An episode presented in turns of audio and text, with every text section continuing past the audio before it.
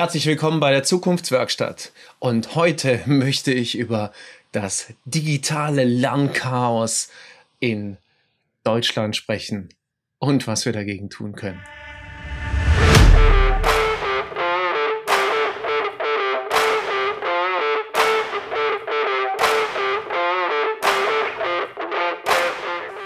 Herzlich willkommen bei der Zukunftswerkstatt, dem Podcast für die digitale Transformation und den gelingenden Wandel, bei dem zu weit gehen zum Programm gehört.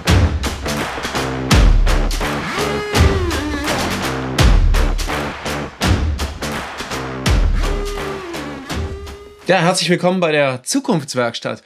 Und heute möchte ich über das digitale Lernchaos in Deutschland sprechen und ja, darüber nachdenken, was man dagegen vielleicht sogar auch tun kann. Und für viele äh, mag es überraschend gekommen sein, für die meisten jedoch nicht.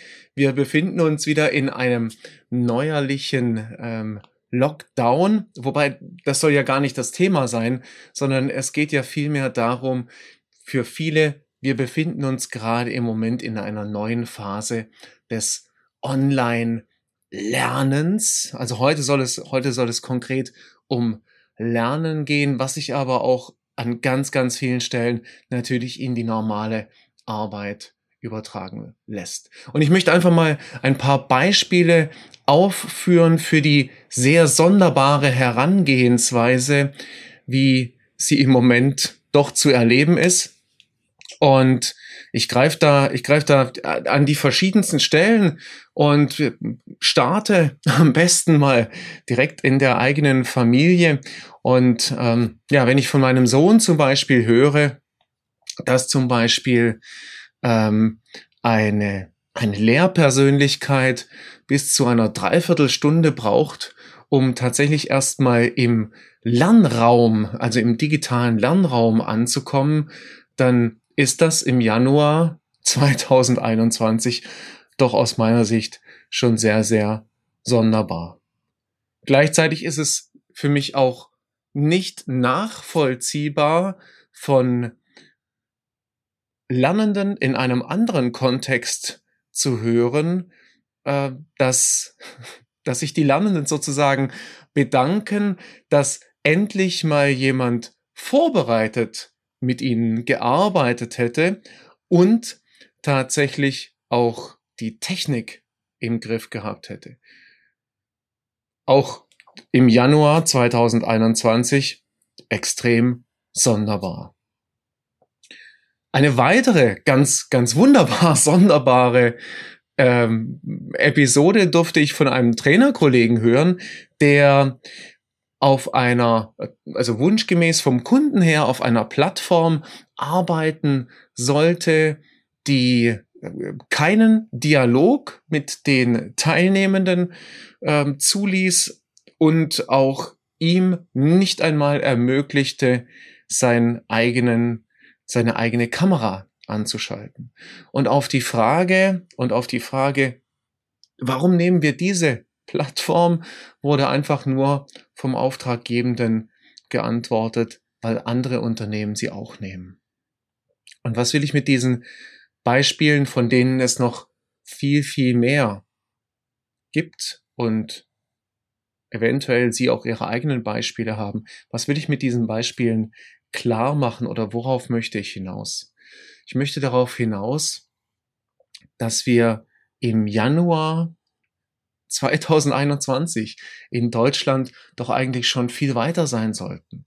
Wir sollten im Januar 2021 in Deutschland inzwischen in der Lage sein, uns digital zu bewegen, Lernen und Weiterbildung digital anzubieten. Auch wenn Lernen und Weiterbildung im digitalen Raum nie so körperlich erlebbar sein wird, weil das geht eben einfach nicht, wie im, wie im Präsenzraum. So muss es doch möglich sein, wenigstens die grundlegenden, die wirklich grundlegenden Aspekte des Lernens darzustellen. Und ich habe selber mehrfach in vielen Beispielen erleben dürfen, dass anfänglich wirklich skeptische Lernende über die Zeit und über das gut miteinander aufgebaute gemeinsame Umgehen durchaus auch für sie überraschend einen Zugang zum digitalen Lernen gefunden haben. Einen Zugang so zum digitalen Lernen gefunden haben, dass auf jeden Fall Lernfortschritt möglich ist, dass das Arbeiten auf kollaborativen Lernplattformen gelingt und das Arbeiten in Gruppen im digitalen Raum als genauso wertvoll erlebt wird wie auch im Präsenzraum. Sogar bis dahin, dass mehrtägige bis zu dreitägigen Weiterbildungsveranstaltungen digital in drei aneinanderhängenden Tagen durchgeführt werden konnten, ohne dass die Teilnehmenden dies als schrecklich, schlimm oder gar verlustreich, sondern ganz im Gegenteil als extrem wertvoll erleben konnten. Und wovon hängt dies ab? Dies hängt aus meiner Sicht und für alle Unterrichtenden, für alle Lehrenden, aber auch für alle anderen, die einfach sich damit beschäftigen, Menschen für das Digitale zu begeistern, von einigen wenigen Faktoren ab. Bestimmt kann man darum noch ganz, ganz viel mehr bauen und noch ganz, ganz viel mehr erwähnen. Aber aus meiner Sicht, wirklich, wenn man den Anfang gestalten will, braucht es zum allerersten Mal die, das Gestalten einer Atmosphäre beziehungsweise des Lernraums. Also das liebevolle Ausgestalten dieses digitalen Lernraums. Das mag mit der Präsentation anfangen, das mag mit der Einladung verbunden sein, wie die Teilnehmenden eingeladen werden, bis hin zur Begrüßung, zum Anwesendsein im Lernraum und zum gemeinsamen Miteinander umgehen in der Startsequenz. Darüber hinaus ist es natürlich die Teilnehmenden ganz bewusst und vielleicht sogar noch bewusster als im Präsenzraum in ein echtes Erleben zu führen. Denn ganz klar, den Kampf um die Aufmerksamkeit der Teilnehmenden verlieren wir natürlich in dem Moment, wenn wir äh, sozusagen in der Präsentation arbeiten, sondern es geht jetzt vor allem im digitalen Raum, aber später bestimmt auch im Präsenzraum. Umso mehr darum, die Teilnehmenden zu Beteiligten am Lernprozess zu machen, wirklich ins echte Erleben zu bringen. Darüber hinaus braucht es die Inszenierung. Das heißt, wirklich das Entwickeln eines Szenarios, vielleicht sogar, und verstehen Sie das bitte nicht falsch, eines, eines wunderschön angerichteten Schauspiels oder eines wunderschön angerichteten Gerichts, das den Teilnehmenden offeriert wird und das den Teilnehmenden eben einfach Spaß macht, weil es durchdacht ist und weil es dynamisiert ist und weil es eben einfach dazu führt, dass keine Langeweile aufkommt. Es braucht im gesamten Verlauf die Bedeutungsgebung. Das heißt eben einfach auch den Teilnehmenden im digitalen Raum immer wieder auch zu vermitteln, warum tun wir das jetzt gerade im Moment? Warum ist das gut? Wofür in der Praxis ist das Ganze hilfreich? Es braucht den Sinn. Die Teilnehmenden sollten den Sinn erkennen für das, was sie jetzt gerade im Moment tun. Dann lassen Sie sich auf Gruppenarbeiten ein. Dann lassen Sie sich darauf ein, im Dialog zu sein, schalten die Kamera an, schalten den Ton an, sind im Chat aktiv. Aber was es vor allem natürlich braucht, das ist der Lernbegleiter. Das ist die Haltung des Lernbegleiters. Das ist der Wunsch und der unbedingte, ich möchte schon sagen, Wille, eben einfach tatsächlich die Teilnehmenden abzuholen und mitzunehmen, zu begeistern, auch für diese Lernform. Natürlich kann nur begeistern, wer selber auch begeistert ist. Und gleichzeitig seien wir doch einfach mal ehrlich zueinander.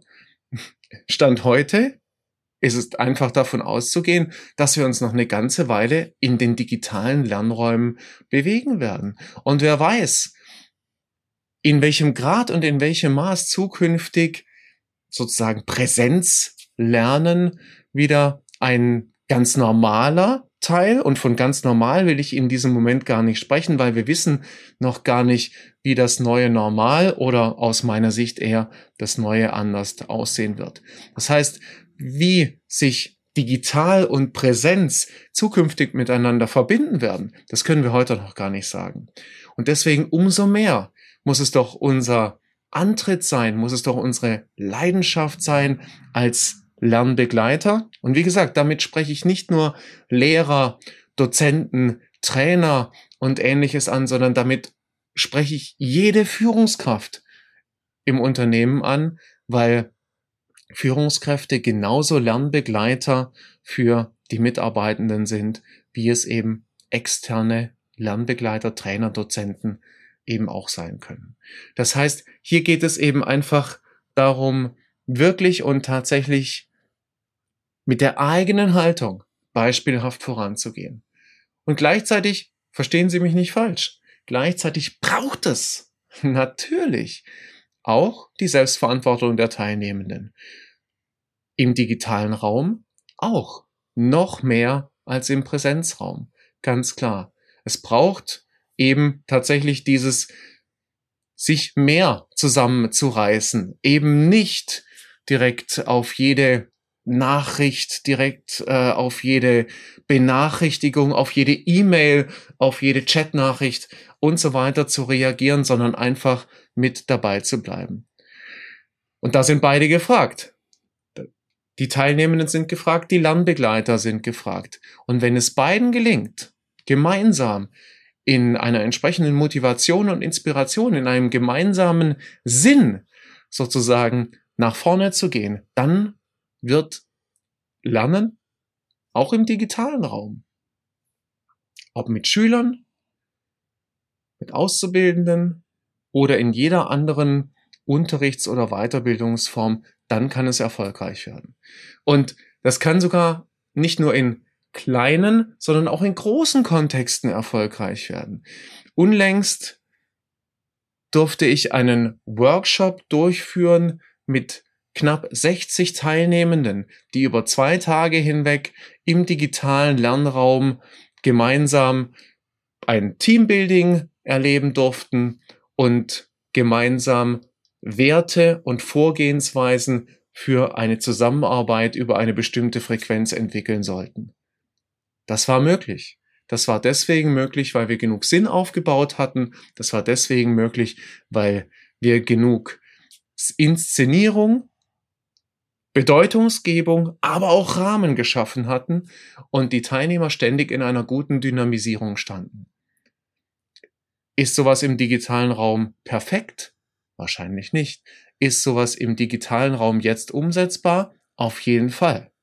Und genau darum geht es. Wir befinden uns im Hier und Jetzt und es geht jetzt darum, sich genau darauf auszurichten. Auf die Zukunft. Und dazu lade ich Sie ein. Gehen Sie mit mir gemeinsam. Gehen Sie mit mir gemeinsam eben auch diesen nächsten Schritt in der Haltung. Ausgerichtet auf die Zukunft, auf eine großartige Zukunft des Lernens können wir gemeinsam heute einen Unterschied machen. Auch wenn der Lockdown weitergeht und auch wenn wir noch nicht genau wissen, wann wir uns wieder zum Lernen und zur Weiterbildung in Präsenz sehen dürfen. Und dazu lade ich Sie alle ein, einfach mit dabei zu sein. In der Zukunftswerkstatt und natürlich auch die eigene Zukunft und das eigene Vorankommen im Unternehmen, in jedem Unternehmen einfach aktiv mit zu, zu gestalten. Seien Sie einfach dabei.